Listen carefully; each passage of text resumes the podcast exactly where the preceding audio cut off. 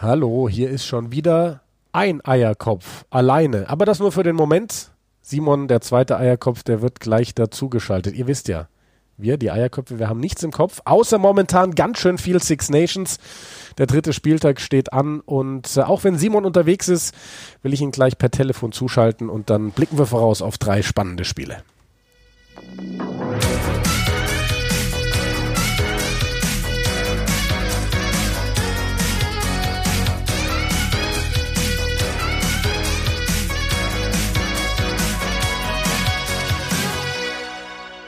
Ja, nach dem freien Wochenende zuletzt geht's jetzt endlich wieder weiter. Schottland, Frankreich, England, Wales, Irland, Italien heißen die drei Partien am Wochenende. Alle Spiele gibt's live bei More Than Sports TV, diesmal mit dem Kommentar von Manu Wilhelm am Samstag und Simon Jung am Sonntag. Heute wird es eine relativ kurze Folge. Simon ist nämlich unterwegs. Simon hat eigentlich keine Zeit, aber er hat gesagt, er hat jetzt ein Zeitfenster von, von einer Viertelstunde und deswegen wollen wir auch ohne große Pause reingehen. Simon ist jetzt in der Leitung und äh, Simon, erzähl uns doch mal, äh, was hast du für Erwartungen ans erste Spiel am Samstag Schottland gegen Frankreich? Ja, das ist wahrscheinlich gleich mal das brutalste Spiel des Wochenendes. Wenn wir die letzten beiden Six Nations Spiele zwischen Schottland und Frankreich anschauen, die sind so ein bisschen der Angstgegner für die Franzosen, die Schotten. Aber wenn wir jetzt das Team ansehen, vor allem im Sturm, haben die Schotten halt einige Ausfälle zu beklagen und gegen so eine krasse Mannschaft wie die Franzosen, ich glaube, die haben die gleiche Aufstellung wie zuletzt gegen Irland, haben nur noch Donty reingenommen, der nicht unbedingt die Mannschaft verschlechtert. Also Frankreich kommt da mit der Bestaufstellung und äh, Schottland ein bisschen angeschlagen, aber halt zu Hause vor heimischem Publikum. Und das kann auch schon mal was sein. Ich denke, dass das ein Spiel, ein höchst emotionales Spiel sein wird von beiden Teams. Und da werden wir sehen, wie reif die Franzosen sind in diesem Jahr, weil das könnte wieder der Stolperstein für sie werden. Ja, das sehe ich ein bisschen, ein bisschen ähnlich wie du. Ähm, also die Franzosen wirklich mit ja, der besten Mannschaft, die man sich gerade irgendwie vorstellen kann. Also ich glaube auch, dass sie tatsächlich mit Danty noch einen Ticken besser sind. Letztes Mal hat ja Moifana innen gespielt, der, der darf jetzt außen ran, statt, ähm, statt ähm, Villiers, der natürlich fehlt. Das ist äh, vielleicht äh, so ein kleiner Stolperstein für die Franzosen, weil den fand ich bis jetzt brutal stark, aber auch die Aufstellung, wie sie da steht, ist einfach sensationell. Und das ist ja schon gesagt, echt Verletzungssorgen. Jetzt ist äh, Johnny Gray noch raus, ähm, Sam, Sam Skinner auf die zweite Reihe. Ähm, gespannt bin ich auf, auf Rory Darch auf der dritten Reihe. Ich weiß gar nicht, ob man ihn Darch oder Dark ausspricht. Ich habe beide Aussprachen schon gehört. Ähm, da heißt es in Schottland ja so ein bisschen Hamish Watson-Klon. Jetzt spielen sie beide gemeinsam von Beginn an. Aber muss dann auch sagen, Bradbury auf der Acht. Ähm, kein schlechter Spieler, aber um gegen Frankreich zu bestehen. Ich glaube, wenn Schottland was reißen will, dann wird auch eine extreme Leistungssteigerung von Duan van der Merwe von, vonnöten sein, weil der, der hat irgendwie noch gar nicht so richtig reingefunden ins Turnier, oder? Generell die Hintermannschaft von Schottland, die muss wirklich in diesem, in diesem Spiel, die muss es reißen. Also Finn Russell ist da der Dreh- und Angelpunkt, muss die Spieler um sich rum scharen und im Endeffekt die Schotten zu einem sensationellen Sieg führen, sollte es so sein. Äh, würde ich mir wünschen, weil wenn Schottland gewinnt, dann wird es krass sein. Aber ich befürchte, dass es eine sehr, sehr deutliche Angelegenheit für Frankreich werden könnte die sind besser drauf, die haben die bessere 15 auf dem Platz. Und äh, es ist einfach in der Zeit, dass Frankreich sich einen Grand Slam holt. Ja, ja, das Gefühl habe ich auch. Also ich, ich glaube auch tatsächlich, auch wenn man da aufpassen muss, du hast den Heimvorteil für Schottland erwähnt, ähm, dass das eine ganz, ganz deutliche Angelegenheit werden könnte. Aber lassen wir uns mal überraschen, ob das dann, ob das dann wirklich so kommt. Ähm, ja, dann schauen wir auf England gegen Wales. Ähm, auch da Heimvorteil für die Engländer. Ähm, aber ein paar Rückkehrer bei den Walisern. Was, was erwartest du da für ein Spiel, Simon? Also als ich die Aufstellung gesehen habe, habe ich mich äh, so sehr auf dieses Spiel gefreut und jetzt ist Tui Lange doch wieder ja. verletzt. Das ist kaum zu glauben. Dann haben sie, ich weiß nicht, sie haben es glaube ich noch nicht veröffentlicht, wie sie jetzt im Endeffekt spielen werden, jetzt wo Tui Lange hier raus ist. Aber ich denke mal, dass sie einfach Joe Martin direkt auf 13 setzen werden oder Elliot Daly und dafür Marchen wieder auf Außen. Da haben sie einige Optionen. Das ist der große Vorteil von Eddie Jones und wie äh, vielseitig er sein Spiel auch einsetzt. Eine Utility Back von Elliot Daly, der dir eigentlich ähm, von 11 bis 15 alles spielen kann, genauso wie ein Max Mayland oder auch ein Joe Marchant. Die kann er x-beliebig rumschieben. Und deswegen sind eine Hintermannschaft, die Möglichkeiten auch äh, unendlich, aber Manu Tuilangi ist natürlich ein dermaßener Vorteil, wenn du ihn hast, dass der auf Papier schon ganz geil aussah. Der fehlt jetzt, stattdessen Courtney Lawrence wieder als Kapitän in der dritten Reihe dabei, jetzt die Toge rückt auf die zweite. Das ist, das ist schon stark. Also was England da jetzt im Sturm aufstellt, finde ich richtig gut. Dombrand von Anfang an. Auch das, die Dombrand Smith und, und Randall Achse in der Mitte, auch wenn sie gegen Italien nicht so gut funktionierte, wie ich es erhofft hätte, finde ich gut, dass Eddie Jones dabei bleibt, ihnen noch eine Chance gibt und vor allem im Spiel gegen Wales zu Hause in Twickenham. Da werden wir jetzt sehen, aus welchem Holz die geschnitzt sind. Ja, ja, sehe ich ähnlich. Also ich finde, der Sturm sieht unfassbar gut aus bei England. Brutal. Eben auch Itoge, Jules zweite Reihe und dann Laws wieder auf der Sechs. Das ist einfach so eine Kombination, die wahnsinnig gut, gut passt bei, bei den Engländern. Und ich bin auch wie du einfach gespannt, wie sich Don Brandt jetzt in, in dem Spiel zu Hause ähm, präsentieren wird. Womit ich nicht so ganz happy bin irgendwie bei England sind die, die ist die Paarung auf den Außen mit Max Malins und Jack Noel. Also ich bin großer Fan von Jack Knowles, ich bin kein äh, Noel, kein so großer Fan von Max Malins. Ähm, würde mir da irgendwie auf der Seite vielleicht einen größeren Spieler wünschen. Ich weiß auch nicht, aber ja, lassen wir uns da mal überraschen, weil also ist er trotzdem eine wahnsinnig gute Mannschaft und äh, ist tatsächlich so, dass noch nicht bekannt gegeben worden ist, wer der Manu Tuilangi-Ersatz ist. Aber Tuilangi finde ich echt mittlerweile fast so ein Problem für England, weil es sind ja wirklich fast zwei verschiedene Mannschaften, ob er dabei ist oder ob er nicht dabei ist. Und dann hast du die Hoffnung, dass er jetzt das Wochenende spielen kann und dann verletzt er sich doch wieder. Er ist halt einfach so wahnsinnig anfällig. Ja, das ist schon wahnsinnig bitter. Aber so gerade so im Hinblick auf die, auf die nächste WM brauchen sie Manu Tuilangi, weil ansonsten finde ich die Hintermannschaft irgendwie nicht so gut. Also die haben gute Spieler, aber ohne Tuilangi fehlt da schon richtig was. Das gleiche könnte man über Wales sagen, so ein ja, bisschen. Absolut, absolut. Also ich glaube auch, das ist ein Spiel, das wird sich, ähm, das wird im Sturm entschieden.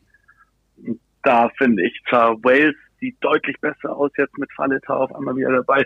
Der bringt genau diese Erfahrung und auch die, die Körperlichkeit mit, die ihnen gefehlt hat in den letzten Spielen. Aber trotzdem, du hast den englischen Sturm angesprochen, den sehe ich da doch weiter vorne. Ja. Und in der Hintermannschaft ganz unterschiedlich eigentlich. Dan Bigger ist natürlich ein, ein, erfahrener Typ und auch der Kapitän bei Wales, der ist da, spielt eine riesige Rolle spielen. Ich dachte sicher, dass sie Jonathan Davis von Anfang an bringen würden, weil der war sehr gut, als er reinkam gegen Schottland. Dass er vielleicht anstelle von Nick Tompkins auf 12 anfängt oder direkt auf 13, ähm, dass sie da was finden. Aber Watkin hat eigentlich auch gut gespielt gegen Schottland, deswegen kann man verstehen, warum Wayne Pivek bei dieser Aufstellung bleibt. Aber alles in allem, in der Hintermannschaft, da werden Lücken sein. Bei beiden Mannschaften, glaube ich.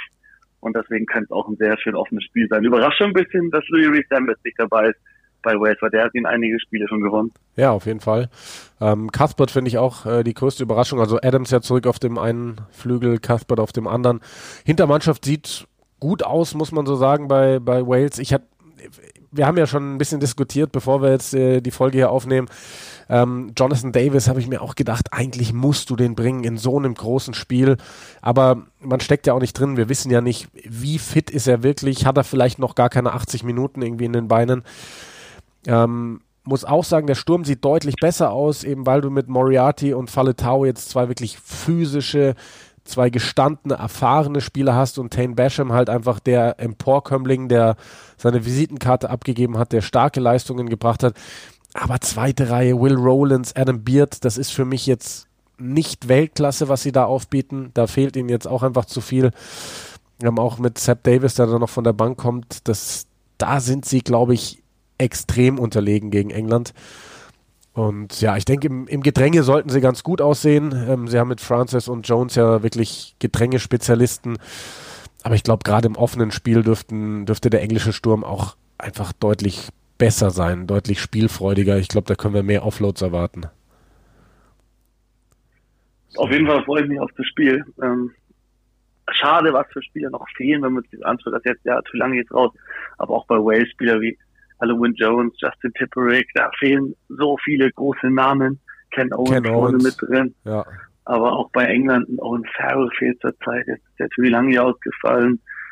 Das ist, es könnte noch besser sein, aber ich bin super gespannt auf das Spiel. Es ist auch so typisch Eddie Jones. was hat, hat uns doch Sven Gabriel in Nachricht geschrieben, nur Eddie Jones würde Ben Youngs in seinem 115. Spiel, in dem Spiel, in dem er alleiniger Rekordhalter wird, von der Bank bringen. ja, gut, also ich, ich habe dann auch im ersten Moment habe ich mir gedacht, ja, Sven hat total recht. Dann habe ich mir auch gedacht, aber als Trainer musst du halt auch wirklich einfach drauf schauen, dass du deine beste verfügbare Mannschaft aufstellst und äh, wenn das halt in dem Moment nicht mit Ben Youngs ist, sondern mit Harry Randall, dann ist es so und wenn er von der Bank kommt, dann wird es trotzdem und das wird eine große Sache. Also alleiniger englischer Rekordspieler ist schon schon eine Riesensache. Und, und das dann ohne, auch, ohne Eddie Jones hätte er das eh nicht. Das, das stimmt wahrscheinlich. ohne Eddie Jones hätte er lange nicht so viele Spiele. Aber klar, in so einer langen Karriere brauchst du halt auch ein bisschen Glück. Und das dann halt noch in Twickenham. Schon sehr, sehr geil. Sehr, sehr geil. Jo, die zwei Spiele werden dann übrigens ähm, kommentiert von Manu Wilhelm, der jetzt am Wochenende am Samstag für More Than Sports TV auch im Einsatz ist. Und am Sonntag bist du dann wieder im Einsatz, Simon. Irland ja. gegen Italien heißt ein Spiel, 16 Uhr deutscher Zeit. Ähm, werden wir jetzt ganz kurz abfrühstücken, denke ich, weil eh noch keine Aufstellungen da sind. Ich habe jetzt gerade mal geschaut, ob die Iren vielleicht gerade irgendwie in diesen Minuten was veröffentlichen, ist aber noch nichts da. Ähm, von daher machen wir es so wie vor dem letzten Spieltag so ein bisschen die groben Erwartungen und ich denke, ähm, da sind wir uns einig, dass für Italien in Dublin nichts zu holen sein wird, oder? Es ist sehr schade, dass wir jede Woche so darüber reden müssen, ja. weil ich, ich mag die Italiener. Ich bin großer Fan von einigen italienischen Spielern. Ich mag die Art und Weise, wie sie spielen. Vor allem, wenn wir jetzt Benetton Treviso im, im, im Vereinswettbewerb anschauen. Aber international, Test Rugby, Six Nations, sind die Italiener einfach noch so weit weg. Und Irland war schon immer der Gegner, der ihnen am schlechtesten lag. Ja. Ich erinnere mich an Spiele, in denen sie richtig kassiert haben, in denen ein CJ Stander und ein äh, Keith Earls zusammen irgendwie acht Versuche gelegt haben. Also wir machen jetzt, weil wir es auch ein bisschen kürzer halten müssen, keine Fantasy-Tipps. Aber wenn ich einen Fantasy-Tipp geben könnte, ist nehmt so viele Iren in eure Mannschaft, wie ihr könnt, weil die Iren werden hier wahrscheinlich mit 50 Punkten Unterschied gewinnen. Ja, ich, ich, bin, ich bin mal sehr gespannt, mit was für einer Mannschaft Irland an den Start gehen wird. Ähm, es hieß, Johnny Sexton ist wieder fit, er will spielen. Ich fände es äh, die perfekte Partie, um Joey Carberry Spielpraxis zu geben als Starter auf der 10. Denn ich glaube, da muss sich Irland für den, für den, ja, für den Fall der Fälle wappnen. Er hat nicht schlecht gespielt, wie ich finde, zuletzt und ähm, hätte sich in meinen Augen einen Start verdient, aber ist es klar bei den Iren, wenn der Kapitän fit ist, dann, dann dürfte Johnny Sexton von Anfang an spielen. Bin aber, bin aber so mal gespannt, ob, ähm, ob die Iren vielleicht was machen. Das sind diese Spiele gegen Italien. Meistens gehen sie schon mit der fast besten 15 an, aber ich erinnere mich, wann war das vor zwei Jahren oder so, als dann Jogo Keenan und äh, wie hieß noch der dritte Reihe-Stürmer reinkamen und dann äh, ab diesem Moment war Jogo Keenan dann quasi gesetzt auf der Schlussposition. Also bin mal gespannt, ob da vielleicht das ein oder andere spannende Talent reingeworfen wird. War das Dan Levy? Nee, das war, später. Nee, nicht Dan Levy war schon vorher auf der großen Bühne. Wie hieß er? Ja. Will Connors. Will Connors, dieses ah, ja, ja. Tackle oh, ja, das war, Ungeheuer, ja. ja. Was ist mit dem gerade? Ich weiß es tatsächlich gar nicht. Will Connors. Müssten wir, müssten wir für eine der nächsten. Finden wir raus bis zur nächsten Folge. Das machen wir auf jeden Fall. Ja, gut, Simon, dann würde ich sagen, halten wir es heute kurz und knackig. Dank dir, dass ja. du an deinem äh, vollen Tag trotzdem noch die 15 Minuten genommen hast. Und ja, nachdem du, nachdem du angedroht hast, dass du Dennis Frank vielleicht anrufen würdest für die Folge, habe ich gedacht, okay, nee, dann muss ich doch. Grüße gehen raus an Dennis Frank verbundenen Freund dieses Podcasts.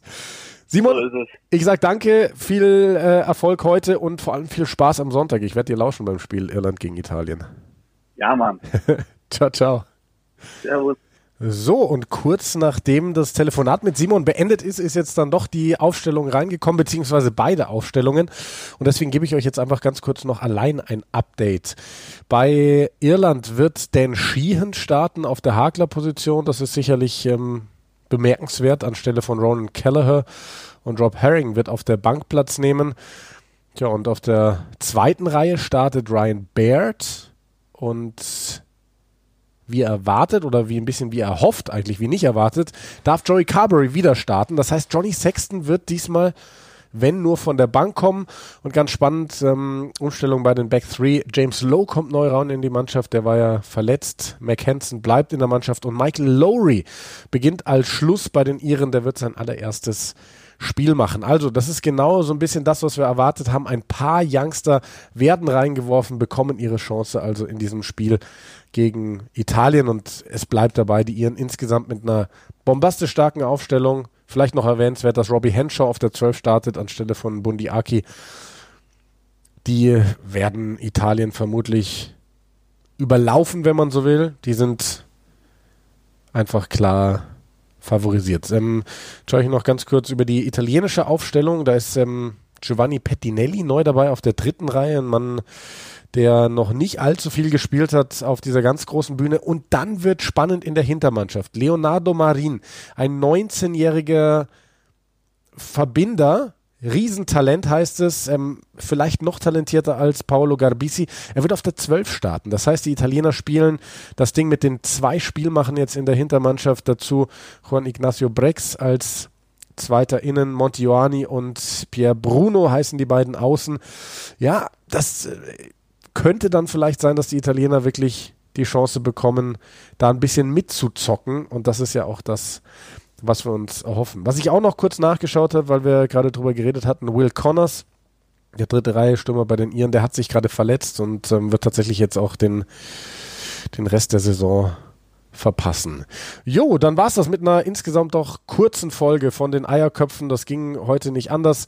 Sei nochmal darauf hingewiesen, Samstag die zwei Spiele. Schottland, Frankreich um 15.15 Uhr, England gegen Wales 17.45 Uhr.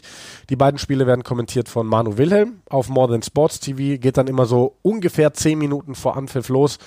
Und am Sonntag, da ist dann Simon im Einsatz. 16 Uhr ist Kickoff zum Spiel Irland gegen Italien. Und nächste Woche, da gibt es dann auch die nächste Folge von den Eierköpfen mit unserem Rückblick dann auf diesen dritten Spieltag. Macht's gut.